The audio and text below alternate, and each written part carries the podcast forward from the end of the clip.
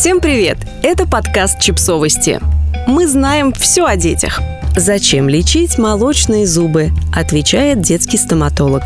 К сожалению, молочные зубы до сих пор воспринимаются некоторыми родителями как что-то временное и не требующее ни особого ухода, ни особого лечения. Мы попросили детского стоматолога, основательницу Центра стоматологии Юлию Селютину, развеять этот миф, а также рассказать, какие стадии проходит кариес молочных зубов и с помощью каких действий можно предотвратить его появление.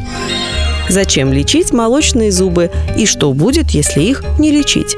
Я ежедневно на приемах слышу от родителей своих маленьких пациентов стандартный вопрос. Зачем лечить молочные зубы? Все равно выпадут. Давайте вместе разбираться.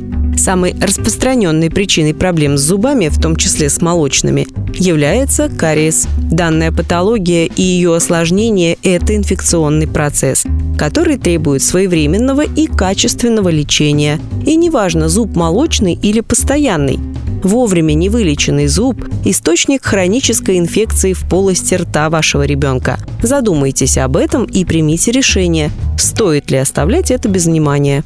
В молочном зубе, как и в постоянном, есть нерв – пульпа зуба.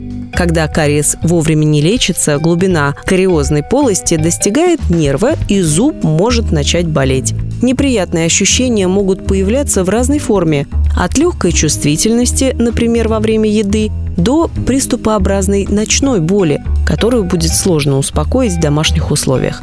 Чтобы зуб не болел, пульпу зуба приходится удалять. Однако часто разрушение молочных зубов протекает бессимптомно. Об этом необходимо знать, помнить и не удивляться, если вдруг, придя на профессиональный осмотр к специалисту, он констатирует пульпит, а у ребенка жалоб не было.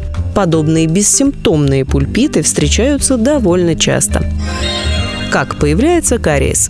Возбудителем кариеса являются бактерии стрептококи. В норме они присутствуют во рту каждого человека.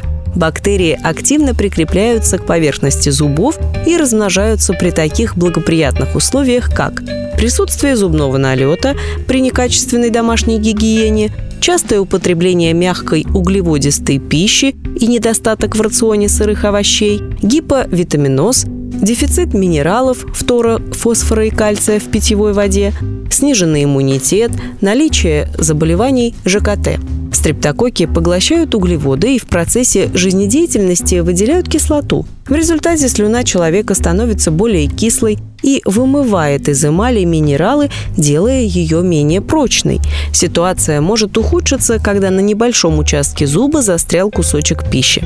Бактерии активно его перерабатывают, и кислота становится настолько едкой, что эмаль размягчается, и кариозные бактерии проникают в более глубокие слои зуба, в дентин. Они начинают перерабатывать коллаген дентина и продолжают выделять кислоту. Постепенно образуется полость, заполненная бактериями и отмершей зубной массой. Если в этот процесс вовремя не вмешаться, то зуб и вовсе можно потерять. Как можно избежать кариеса молочных зубов? Кариес – многофакторное заболевание, и лучший способ его избежать – это профилактика. Вот несколько моих рекомендаций – Тщательный домашний уход. Ребенок должен чистить зубы два раза в день по три минуты, выметающими движениями от десны к зубу. Всегда перепроверяйте и дочищайте загрязненные участки, где малыш не смог справиться самостоятельно. Делайте аппликации реминерализирующими средствами. Регулярно проходите профессиональные осмотры и курсы вторирования у врача.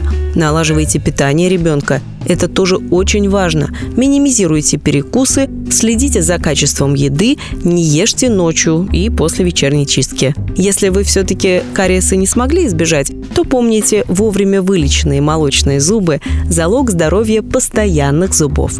Над молочным зубом в челюсти развивается постоянный зуб. Если молочный зуб не лечить, в конце концов, все бактерии выйдут за его пределы и будут угрожать здоровью и правильному развитию постоянного зуба.